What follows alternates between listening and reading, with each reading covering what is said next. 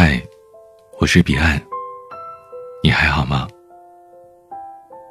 故事讲到最深处，却发觉还是沉默最动人。老丁跟我说，他这辈子最大的梦想就是在青岛这座城市跟桃子结婚，生两个好看的娃娃，每天吹着海风。晚上带着全家逛逛公园，这种一眼就能望见下辈子的日子，就是他最想要的。说实话，老丁确实是很多人羡慕的那种人，父母身体健康，经济压力也不大，在青岛有一套一百多平的房子，房贷去年已经还完了。用老丁的话来说，就是：哥们，这种小康生活，就是给我一千万也不换呐。我们都说他有毛病，真有一千万，哪还用得着小康啊？但老丁是真的不会要。老丁原本不是一个安稳的人，他当年在北京上学的时候，玩的比谁都疯，耳朵上的耳洞和胳膊上的纹身，足以证明，在他的青春岁月里，他也曾经爱过几个姑娘，但也许是因为年少，也许是缘分不够，最后。都不了了之了。老丁在家里排行老大，他爸想多生几个儿子，就给他起名叫春三丁。可没想到，最后愣是多了两个妹妹。老丁其实也不算老，三十刚出头。老丁他爸原本想让老丁进入事业单位工作，起码图个安稳。但老丁那时候年轻气盛，觉得自己能闯出一些名堂来。在北京上学那阵儿，就倒腾起了买卖。虽说他做的都是小本生意吧，但还真赚了一些钱。就在老丁准备毕业放开手脚大干一场的时候，他爸病倒了。两个妹妹还是上学的年纪，所以家里的重担自然全都压在了老丁的肩上。老丁大学毕业的时候，他跟寝室里的朋友喝完了最后一杯酒，扔下了一句。哥们儿得回家尽孝道，从此江湖的事儿不再过问，兄弟们就此别过，咱们后会有期。说完就走了。虽然听上去这像是句玩笑话，但老丁从北京毕业回家之后，就真的再也没出来过。好在后来他爸恢复的好，正常起居已经没什么大问题。他爸妈觉得这两年耽误了他。也时常劝他趁着年轻再出去闯闯，但此时的老丁已经懒得想外面的世界了。对他来说，外面的世界他看过，外面有的青岛也有，但青岛有的，外面或许没有。他早已经习惯了每天傍晚穿着拖鞋牵着狗，在大排档里喝着青岛啤酒撸串的感觉。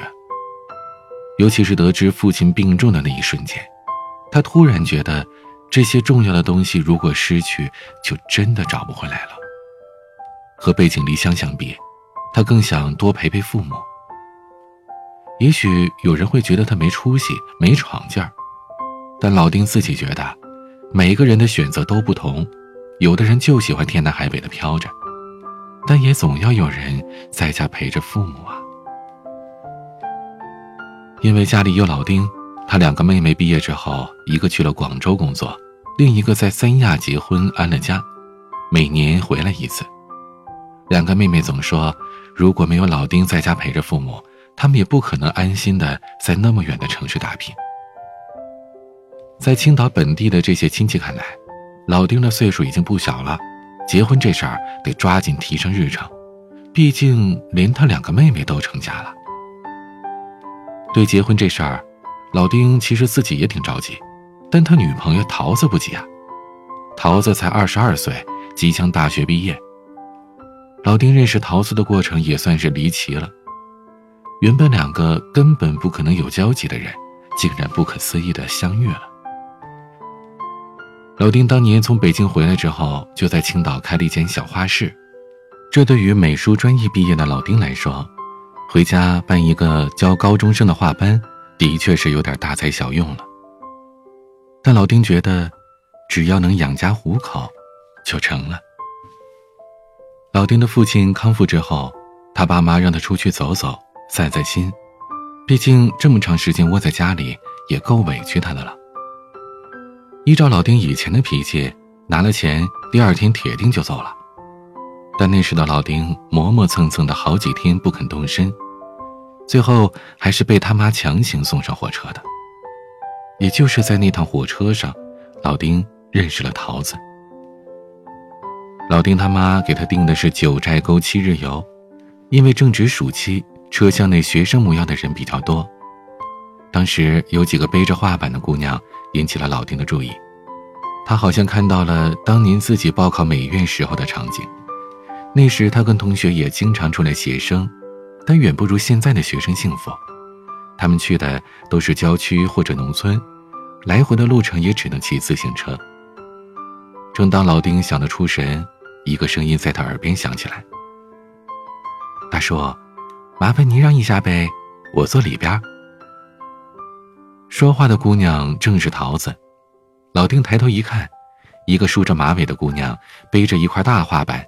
额头上的汗珠亮晶晶的，配上她红扑扑的脸蛋，像是一颗熟透的桃子。所以老丁跟桃子的第一次相遇，就在心里给人家起了个小绰号。人家姑娘本名叫乔欢歌，好在后来欢哥也喜欢桃子这个小名，便一直都乐于被人叫桃子了。也是从那时开始，老丁习惯了被别人叫成大叔。后来他回想，那天他戴着一顶黑色的帽子，又留着胡子，看起来呀，的确是不怎么年轻。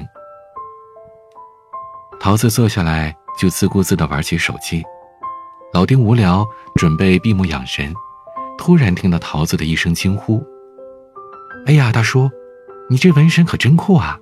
哪儿纹的？多少钱？疼不疼啊？”老丁被桃子这一连串的问题搅的是彻底没了睡意。就撸起了袖子给他看。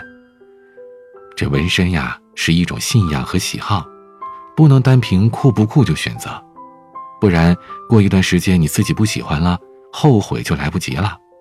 这东西会跟你一辈子，如果不是真的喜欢，我建议你要三思。桃子被老丁的认真和诚恳小小的感动了一下，觉得这个大叔虽然看起来挺低调的。但懂得还挺多，考虑的也挺周全，而且说话的时候看着对方的眼睛，很能打动人。后来两个人有一搭没一搭的聊着，老丁从聊天当中得知，桃子这次是跟同学出来写生的，桃子学的是服装设计，但绘画的底子不好，想趁着暑假出来学习一下。等到了目的地，老丁因为疲惫。路上也没补觉，一下车就直奔屋子休息去了。桃子跟着大部队出去玩，等下午回来的时候，看到老丁坐在院子里抽着烟，拿着小本子画着远处趴着的一条狗。桃子凑过去看了看，惊呼道：“哇，大叔，你也太厉害了吧！你这专业程度都能去做老师了。”老丁按灭了烟，抬起头说：“我就是老师啊，快叫老师。”桃子笑着喊了一声：“老师。”然后把身后的画板摘了下来，递给了老丁，说：“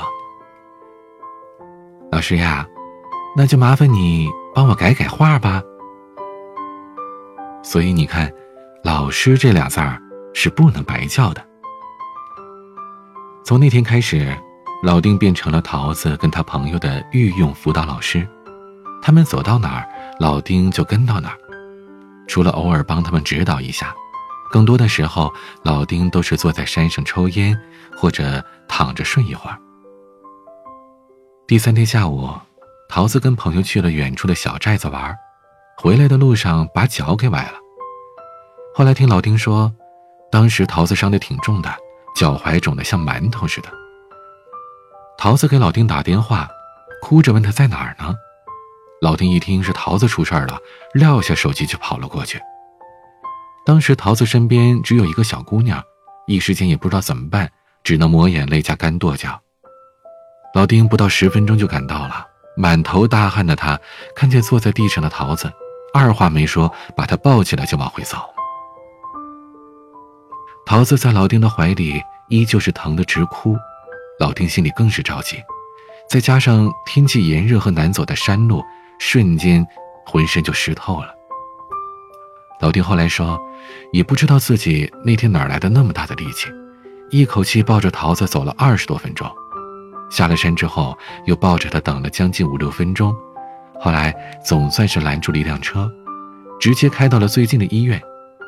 拍的片子显示啊，桃子的右脚骨裂，好在是不算太严重，只要好好休养就行了。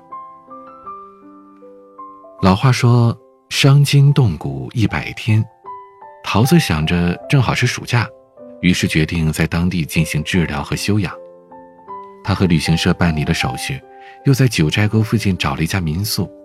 而这期间，老丁一直陪着他忙前忙后的。他想着自己本来也是出来散心的，回去也没什么要紧的事儿，于是他就留了下来，住在桃子的隔壁房间。当桃子的父母听说桃子受伤的消息后，急得团团转。想立刻乘飞机赶回去，但桃子在电话里说这边有同学照顾自己，让爸妈不用担心。他的父母这才安心了一点。在桃子养伤期间，老丁在当地买了一把旧吉他，他上午陪桃子，下午去广场上卖唱。老丁给家里人打电话说，在这边感觉挺好的，每天都很开心，想多待些日子，过两个月就回去。他父母听的是一头雾水，不过既然老丁说好，就随他去了。老丁在大学的时候就玩过乐队，弹吉他卖唱对他来说是小菜一碟儿，只是这么多年没在人群中唱歌了，他未免有点不好意思。但想着总得赚点钱生活呀，他还是厚着脸皮唱了下去。虽然每天赚的不多，但也够他和桃子的日常开销了。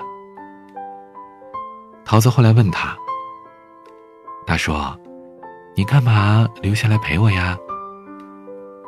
老丁的脸瞬间就红了。他说：“呃，我怕你一个人在这地方不安全，你要是再出什么意外，身边没人怎么行啊？”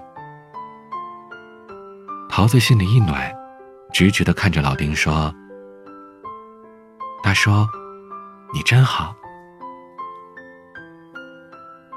桃子在九寨沟旅游，一方面是为了写生学习，另一方面也是因为刚刚和谈了两年的男朋友分手，想出来散散心。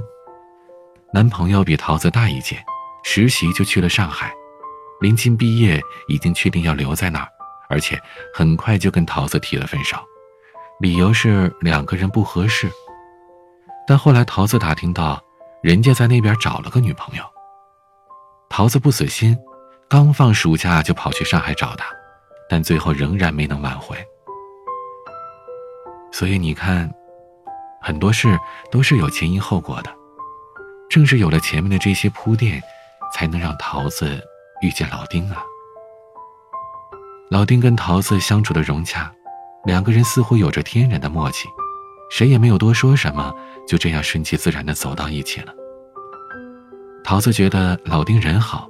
跟老丁在一起有安全感，不用再去考虑吃什么、去哪玩这些事儿，而他的生活也被老丁料理的井井有条。吃鸡蛋，老丁剥好皮；喝水，老丁先吹凉了；吃饭，老丁先把肉夹在他碗里。总之，就是这些琐碎的事儿，让桃子在这两个月里慢慢的被感动。在恋爱当中，从来没有享受过被对方照顾的桃子，第一次觉得跟一位大叔谈恋爱挺好的。那时候，老丁就决定带桃子回家，等快开学的时候再送桃子回学校。当老丁带着脚上还没痊愈的桃子回老家的时候，老丁的父母彻底懵了，原来儿子这俩月是谈恋爱去了。看着拄着一只拐走进家门的桃子，老丁的妈心里一沉。这姑娘看着哪儿都挺好的，可唯独这腿有点儿。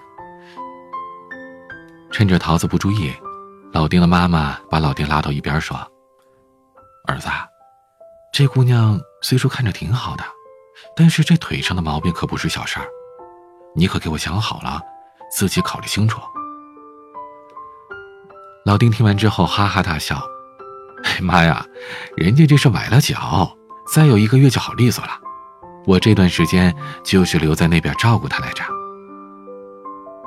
听老丁这么一说，老丁的父母心里瞬间就踏实下来，随即更是乐开了花。老丁的父母对桃子简直比对老丁还要好，每天变着花样的给桃子做好吃的。老丁的爸爸更是亲自熬大骨头汤给桃子喝，说是对脚的恢复有帮助。老丁和桃子的关系就这样顺理成章的进了一步。桃子跟老丁说：“他说，咱俩这还没怎么着呢，我就先来你家了，见了你父母，是不是有点不太好啊？”老丁笑着说：“咱俩呀，这属于跳跃式恋爱。”先把结果定了，过程慢慢来嘛。从此，老丁就真的成为我们所有人羡慕的对象了，有自己的房子，有爱人，父母健康，最主要的是，他还有条狗。大学时候的同学每年都会到青岛一两次找老丁聚餐，然后老丁就会买好牛羊肉，带着桃子跟同学去他们家的老房子。在院子里支起烤炉，架起小桌，摆好小菜，他们聊工作，聊姑娘，聊理想，但最终话题都会回归到老丁这儿。老丁也会跟他们聊理想。老丁的理想就是守着这个家，每天看着太阳升起，日复一日。以后跟桃子有了娃，再慢慢的陪着娃长大。在有些人看来，也许这样的理想是微不足道，甚至不值一提，但在老丁的心里，这就是最好的生活。桃子从来没跟老丁说过自己的理想，这让老丁觉得，好像自己的理想就是桃子的理想。桃子在老丁家一直休养到完全康复，然后给父母打电话说自己谈了个男朋友，等毕业之后带回去给他们看看。桃子回学校的前一天，老丁在屋子里收拾行李，给桃子找衣服、带吃的和各种各样的小药品。即使是在走的当天，老丁还在反复的检查和确认，磨蹭了好半天。他总觉得桃子离开他就不会生活了一样。桃子看着老丁，像是一个送女儿出远门的老父亲似的，心里暖暖的。他从后面抱着老丁说。他说：“我不在你身边，你自己也要照顾好自己呀，不要总是吃烧烤喝酒了，常在家里吃饭。等我毕业就好了呀。”老丁点了点头，没有说话。他眼眶早就红了，但是他不想让桃子看见自己这样。老丁开车将桃子送到了车站，离发车的时间还早。老丁就拉着桃子的手在候车室坐着，说了一些嘱咐的话。他让桃子到学校好好学习，每天打个电话。他不会过多的占用桃子的时间，但要记得想他之类的。在那一瞬间，老丁突然觉得，自己像是第一次谈恋爱的小男生，那么的小心翼翼，如此的恋恋不舍。检票的声音响起来，桃子起身。老丁也跟着起身，然后就愣愣地站在原地看着桃子，似乎想把它装进自己的眼睛里。老丁说：“他爱过很多姑娘，但哪一个都只是爱，从没想过以后。唯独桃子，让自己想跟他一起变老，看皱纹一点一点在他脸上出现，头发一根一根的变白。”他想用所有的时间，来陪着桃子。桃子看着老丁在发呆，对他说：“大叔，你不抱抱我吗？我就要走了，老丁这才回过神来，他紧紧的抱住了桃子，松开的时候，轻轻的拍了一下桃子的后背。桃子转身进站的时候，老丁心里突然有一种说不出的感觉。后来有一次喝酒的时候，老丁说，当桃子离开他胸口的那一瞬间，自己觉得好像失去了他。老丁每天仍旧按时按点的上课、吃饭，陪父母遛遛狗。从前觉得很平常的事儿，现在少了桃子，让老丁觉得好像一切都没了滋味。桃子打电话来说很想老丁，老丁会说我也很想你。两个人就这样隔着屏幕诉说着想念。桃子说：“他说。”我好想让你抱抱我呀！老丁挂了电话，就订了最早去桃子那儿的车票。第二天，老丁风尘仆仆的赶到了桃子的学校，他给桃子打电话，问他在干什么。桃子说正在食堂吃午饭呢。老丁到了食堂，从西门找到了南门，一排排的找，终于看见在不远处背对着他的桃子。其实，桃子离开他仅仅两个月的时间，但老丁觉得这是他人生里最漫长的两个月。老丁慢慢的走到了桃子的背后，轻轻的说：“大叔，来看他的桃子喽。”桃子回头一看，吃惊的尖叫了一声，一下子跳起来抱住了老丁。餐厅里所有的人都看向这边。这让老丁不好意思起来，他急忙放下了桃子，说：“注意一下影响，这是在你学校呢。”可桃子不管，一个劲儿的蹦着问他：“他说，你怎么来了？你怎么来了呀？你为什么不告诉我一声啊？你找不到我怎么办啊？哎，你晚上住哪儿啊？”老丁摸着桃子的头说：“你以为我像你那么不会照顾自己啊？”我这不是找到你了吗？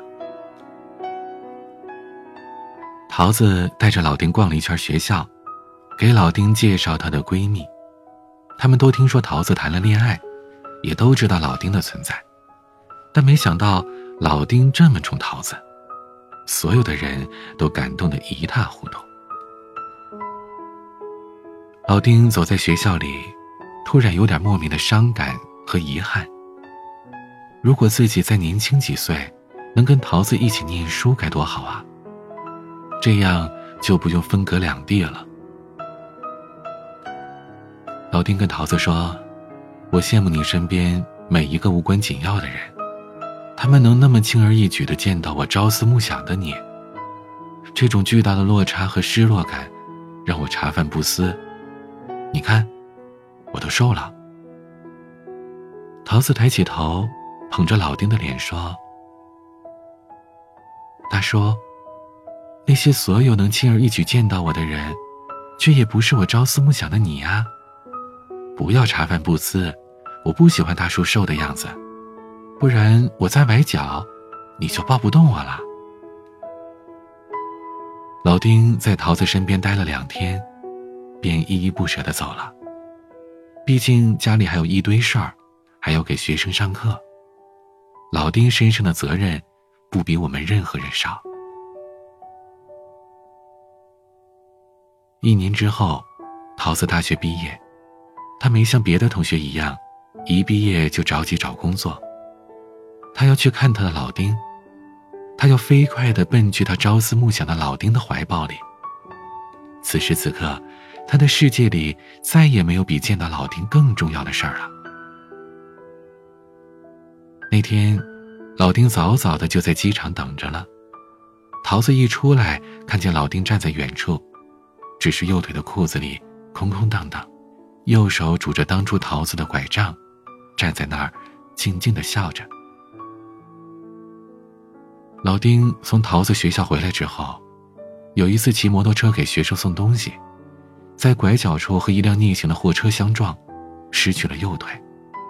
和失去一条腿相比，能捡回一条命已经是万幸了。也就是那段时间，老丁总说自己很忙，连续三个月只是跟桃子打电话发消息，从来不跟他视频。桃子从相见的巨大喜悦当中跌进了巨大的悲伤里。他哭坐在地上，手里攥着老丁那条空了的裤腿。老丁心疼的摸了摸桃子的头，安慰他说：“没事的，起码捡回条命。那种情况下，能活下来已经是万幸了。我还能画画，还能抱你，除了不能奔跑以外，其他都可以。”老丁嘴上是这么说，但他心里明白，他不想，也不能，再拖累桃子了。桃子每天陪着老丁，经常望着老丁的裤腿发呆，又时常偷偷的抹眼泪。老丁看在眼里，但嘴上又不知道该说什么。两个人就这么慢慢的熬着时光，仿佛一下子。到了人的后半生，老丁认为，从那一刻开始，桃子在他身边的每一分每一秒，都是赚来的。有天晚上，桃子独自出去遛狗，老丁因为头疼在家休息。桃子的笔记本电脑没关，老丁刚上前打算帮他关掉，突然系统提示收到了一封邮件。老丁点开邮件，发现。那是一封录取通知书，是桃子先前报的意大利多莫斯设计学院发来的。桃子被录取了，老丁一阵开心，但他随即发现，收件箱里已经有了四封同样的邮件。老丁看了一眼日期，最早的一封是在一周之前。老丁愣住了，他心想：桃子是不打算去了吧？他没办法撇下老丁独自离开，这让老丁陷入了深深的自责和纠结当中。他明白，他爱桃子，就像他爱青岛的风、青岛的海、青岛每天升起落下的太阳。他突然意识到，他从未问过桃子的理想是什么。老丁为自己的自私和粗心懊悔。但同时，他也明白，他不能拴着桃子，他不能阻止桃子去飞。桃子那么年轻，不应该守着只剩了一条腿的他，毕竟，他连陪桃子一起奔跑，都做不到了。自从桃子毕业回来之后，每一次桃子陪老丁出去散步，老丁都能感受到旁人不一样的目光。那种目光在老丁看来，分明就是在同情桃子。也许是他受伤之后变得敏感了吧，也许是他胡思乱想吧。但老丁就是觉得自己已经配不上桃子了。老丁自作主张的回复了邮件，然后将电脑关闭。桃子回来之后，老丁说：“今天我露一手，给你做顿饭，怎么样？”桃子很开心，老丁拄着拐进了厨房，因为要保持平衡，平时两只手很快就能完成的动作，如今变得是笨拙和缓慢。桃子靠在厨房门口，看着老丁手忙脚乱的背影，眼泪止不住的流。桃子担心老丁看见自己哭，转身进了洗手间洗了把脸。其实他不知道，老丁是不会回头看的。因为那时的老丁，也在流着泪。晚饭的时候，老丁喝了不少酒，涨红了脸。他抓着桃子的手说：“桃子，你有什么梦想呢？”桃子迟疑了一下，他说：“我想跟大叔永远在一起啊。”老丁突然哈哈大笑起来。然后缓缓的说：“不，你的梦想应该在意大利，应该在多莫斯设计学院。”桃子手里的筷子一下子掉在了地上，他低着头，眼泪吧嗒吧嗒的掉进了面前的碗里。桃子说：“大叔，我不想离开你，我不去了，就让我陪着你吧。等明年春天你身体再好点儿。”咱俩就结婚。老丁啪的拍了一下桌子，厉声道：“放屁！你才二十出头，就想着陪我耗到死吗？”邮件我回复了，已经确定了到校的日期。你明天买票回家，把签证弄好，好好读书。说完，老丁就起了身，慢慢回到了卧室。留下桃子一个人在客厅里默默的哭泣着。第二天，老丁特意没有早起，他一直侧身躺着，任凭桃子弄出多大的响声，老丁都一动不动。桃子知道老丁的脾气，他决定的事儿，任谁也改变不了。桃子收拾好行李，站在床边，用手推了推老丁，对他说。大叔，你不再抱抱我了吗？以后就很难抱到了。老丁依旧没动。桃子站了一会儿，拉着行李箱走了。老丁的母亲听见声音过来，一边哭一边用拳头捶打着老丁，让他起来追回桃子。老丁死死的攥着枕巾，就是不回头看一眼。老丁的母亲哭着说：“儿啊，你这是何苦啊？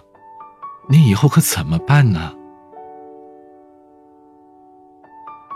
老丁知道，母亲心疼自己，但他不能自私的拽着桃子不撒手。他知道，他只要一回头，就会奋不顾身的追出去。抱住桃子，可一旦转身，之前的种种就会前功尽弃。他别无选择。老丁躺在床上，一侧的枕巾早已经湿了一大片。当时他截肢的时候都没觉得这么疼。此时老丁的心，像是被万吨卡车碾过一样，碎成了渣，散落了一地。在这世界上，有很多事，你是无能为力的。比如昼夜轮回，比如光阴消散，比如生老病死，比如你爱这个人，却不得不放手。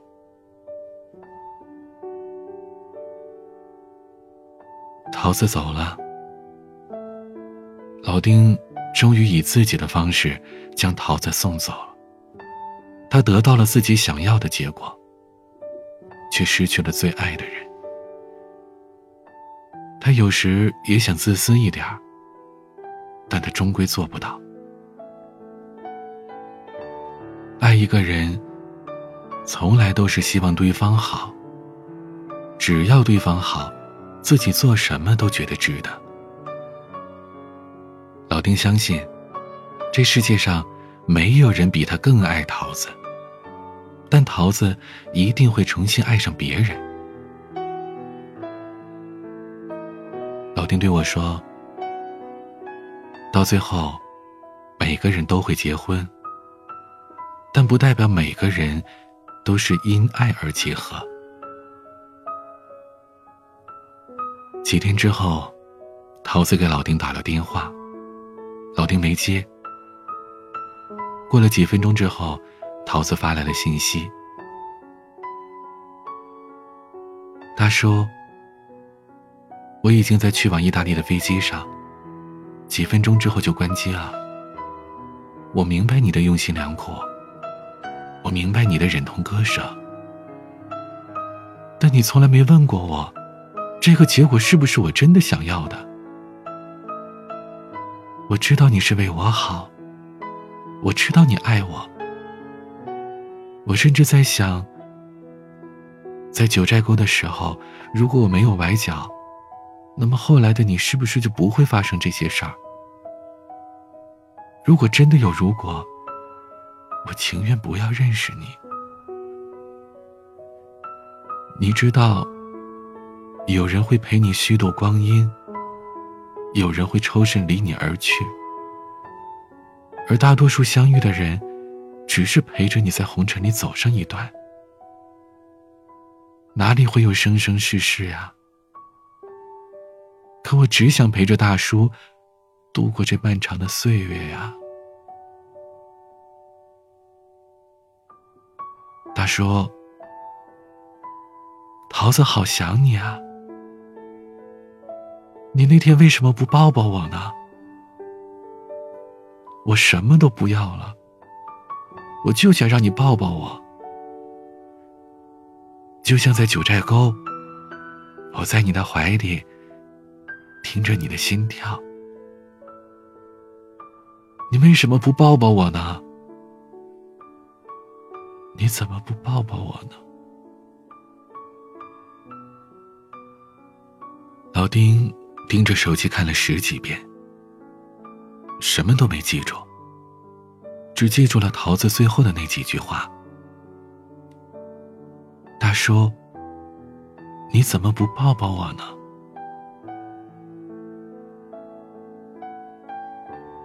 老丁后来把所有的通讯方式都换了，他不想桃子因为他分心。既然决定分开。就应该决绝一些。老丁后来跟我们喝酒的时候说：“其实桃子不是他见过的姑娘里最好看的，但她的眼睛里有千山万水，有看不尽的春暖花开，让他相思成疾，也让他药石无益。但他不能自私的留下她，他已经沦为人群里最平庸的一个人。”他又怎么忍心再耽误他心里的朱砂痣，眼前的明月光呢？桃子对于老丁来说，就像是藏了几百年的女儿红。不到他出嫁的那天，老丁是舍不得喝一滴的。只可惜，桃子终归是没有机会再嫁给他了。但老丁说。他不后悔，起码桃子留给他一段最美好的时光。他拥有过桃子，那段绝无仅有的岁月，足以支撑他度过余生。老丁仍旧每天按时按点的上课，日子像往常一样平静。老丁说，他以后很难爱上别人了。他的桃子在他心里生了根，发了芽，谁也拔不走。老丁将车祸的赔偿款都打到了桃子的卡上。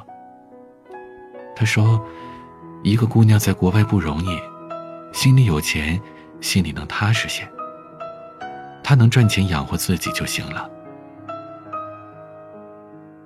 老丁似乎早已经习惯了没有桃子的生活。夜里不再想他，梦里也不再有他。只是偶尔看见桃子留下的生活痕迹，会有些怅然若失。除了这些，老丁好像没什么不同。桃子后来不知道从哪弄到了老丁的新号码。接通之后，当电话那头传来了熟悉的声音时，老丁差点把手机给扔了。但最后。他还是故作镇定的聊了一会儿。桃子问老丁：“他说，最近怎么样啊？”老丁说：“挺好的，刚结完婚。”桃子一阵沉默，许久才说道：“那祝你一切都好。”便挂断了电话。老丁点了根烟，默默的说：“一个人怎么可能会真的很好呢？老丁觉得，这回桃子应该是彻底死了心。他这么一个人，能有个人念着，已经挺知足了。兄弟两三个，家人陪伴着，还有条狗跟着。他的理想已经实现了大半。至于桃子，他就当成是上辈子的事情好了。一年后的春天，老丁坐在老房子的院子里逗狗，突然听见一个声音说：“你不是结婚了吗？嫂子呢？”老丁抬起头，门外站着一个姑娘，正微笑的看着他。刚刚还在身旁的狗，早已经跑了过去。大叔，麻烦您让一下呗，我坐里边。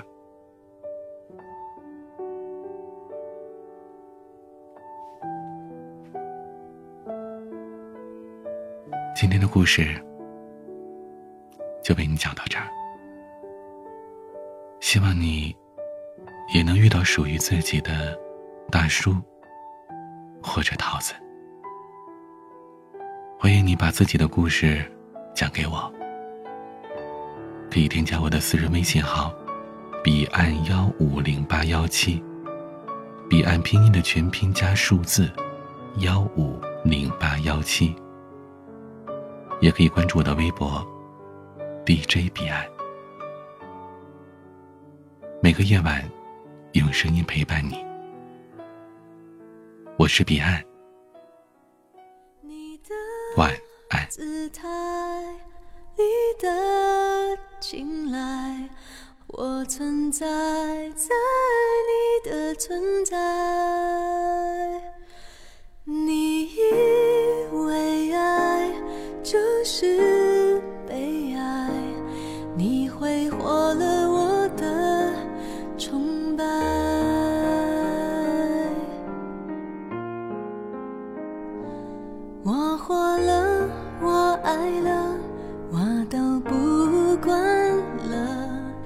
心爱到疯了，恨到算了就好了。